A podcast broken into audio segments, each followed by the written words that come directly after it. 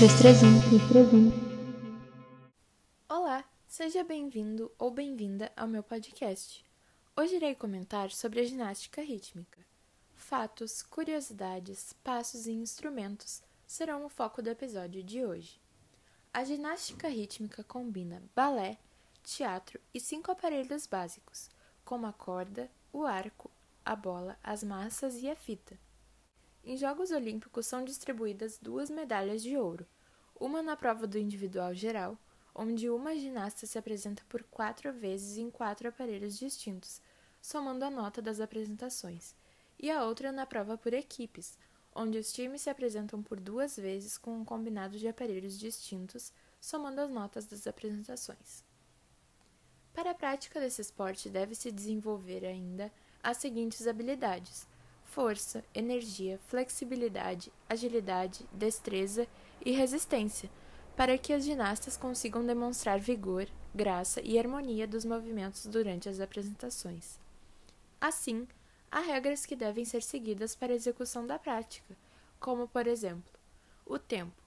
Cada uma das apresentações deve durar entre 75 e 90 segundos.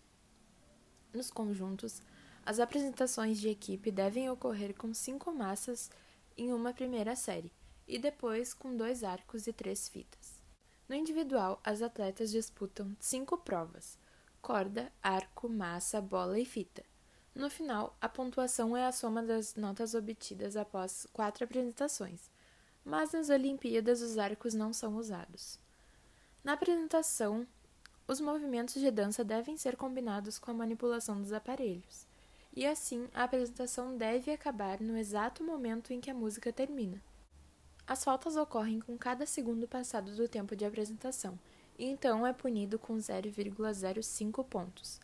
Porém, falta de criatividade na apresentação, música imprópria, faltar alguma unidade no exercício ou má utilização do aparelho também é caracterizado como falta. Nos campeonatos mundiais e jogos pan-americanos também são disputadas finais em cada um dos aparelhos individualmente, sendo distribuídos quatro ouros a mais para as ginastas do individual. Já por equipes, esses dois eventos contam com finais específicas para as duas apresentações da equipe, além da, tradicional final, em que se combinam as notas. Embora sejam cinco aparelhos na modalidade, cada ciclo olímpico é composto por apenas quatro. Sendo assim, a cada ciclo olímpico, um aparelho é deixado de fora das disputas, sendo feito um revezamento. A cada Olimpíada, a Federação Internacional de Ginástica seleciona um dos quatro aparelhos para ficar de fora das competições. O aparelho que ficou de fora esse ano foi a corda.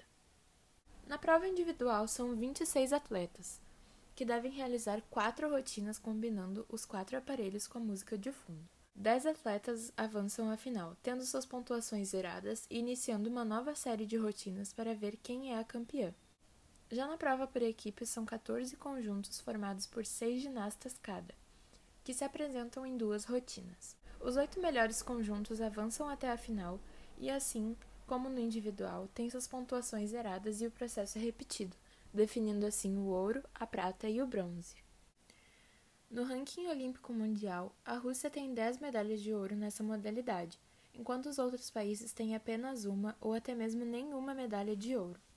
Entre as ginastas que integram as equipes, a renovação é muito mais rápida, sendo assim poucas que conseguem se destacar por mais de um ciclo olímpico consecutivo. A Rússia possui apenas três ginastas que se tornaram bicampeãs olímpicas de conjunto. Um fato bem curioso é que nos Jogos Olímpicos de Los Angeles de 1984, as atletas de ginástica rítmica que mostrassem a alça do sutiã perdiam pontos. Logo depois, essa regra foi abolida. Essa modalidade de ginástica é disputada apenas por mulheres, assim como o nado artístico. Isso foi definido porque requer uma leveza e movimentos específicos, que o corpo feminino é capaz de fazer mais facilmente. Entre todas as exigências que mencionei anteriormente, está a importância das expressões faciais, que contam pontos na hora de subir ao pódio. Bárbara Domingos, da ginástica rítmica e medalhista de prata nos Jogos Pan-Americanos de Lima em 2019, está empenhada em buscar o sorriso perfeito a tempo da Olimpíada de Tóquio, para a qual ela ainda busca classificação. A ginástica é a arte de expressar com o corpo e de conquistar pela beleza dos movimentos. O sorriso é essencial para transmitir para o público o que sentimos no tablado. Conta a medalhista que viajou para a disputa da Copa do Mundo de Ginástica Rítmica em Sofia, na Bulgária. Espero que você tenha gostado desse episódio. Até o próximo!